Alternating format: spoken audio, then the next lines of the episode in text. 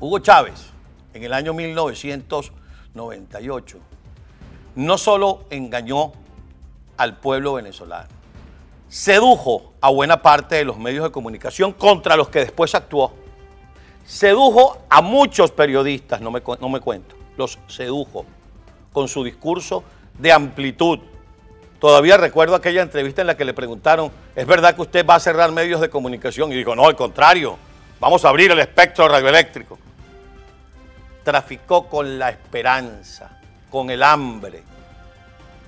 Utilizó la rabia que muchos venezolanos tenían por las fallas que sí tenía la República Civil para convertirla en resentimiento y en odio.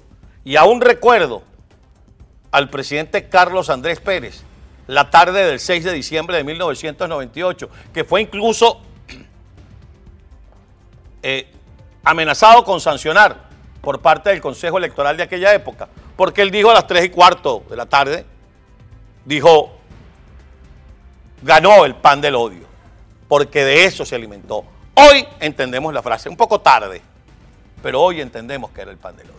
Por eso vuelvo a utilizar este espacio en el que digo cosas que siento y que pienso basado en nuestras experiencias como pueblo, para decirle a los hermanos peruanos que lo que se trafica hoy es tu esperanza, que lo que se trafica hoy son las fallas que hayan podido tener los diferentes gobiernos, pero que siempre son perfectibles y que ustedes, mis hermanos, tienen la herramienta para reparar los daños y la herramienta es el voto. Pero esta pudiera ser la última vez que elijan, a lo mejor no la última vez que voten, pero que elijan. Por eso hay que elegir adecuadamente. Dicen que los pueblos no se equivocan, es falso, sí se equivocan verbigracia lo que está pasando en Venezuela, en Nicaragua, en Bolivia, lo que ocurrió en Ecuador, lo que podría ocurrir en Colombia si compramos el discurso de odio, de resentimiento de estos tipos, que cambiaron la estrategia. Ya no es la guerrilla urbana, ya no es la guerrilla rural, ya no es la desestabilización per se, es la búsqueda de las herramientas que la democracia da como el voto, las elecciones, la campaña electoral, el acceso a los medios, utilizan todas esas herramientas que son propias de una democracia para destruir a la democracia misma. Llego con votos y acabo con el voto. Llego expresándome en todos los medios y acabo con los medios de comunicación. De eso se trata.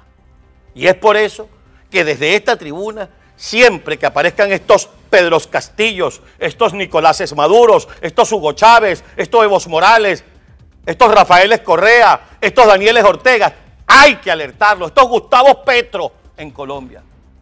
Hay que alertarlo, hay que decirlo.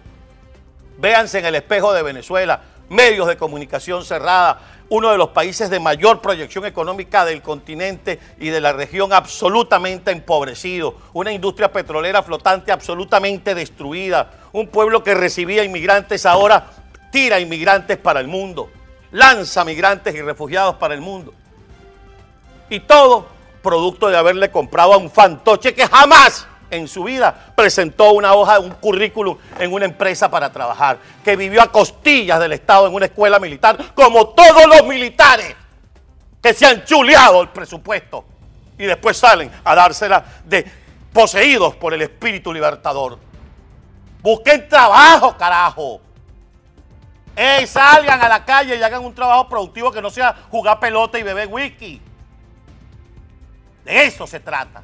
Por eso alertamos a los pueblos de América Latina. Y hoy nos convertimos en ese millón de venezolanos que viven en el Perú y que le decimos no a las dictaduras disfrazadas de socialismo, no al autoritarismo, no al balurdo sentado en un palacio presidencial.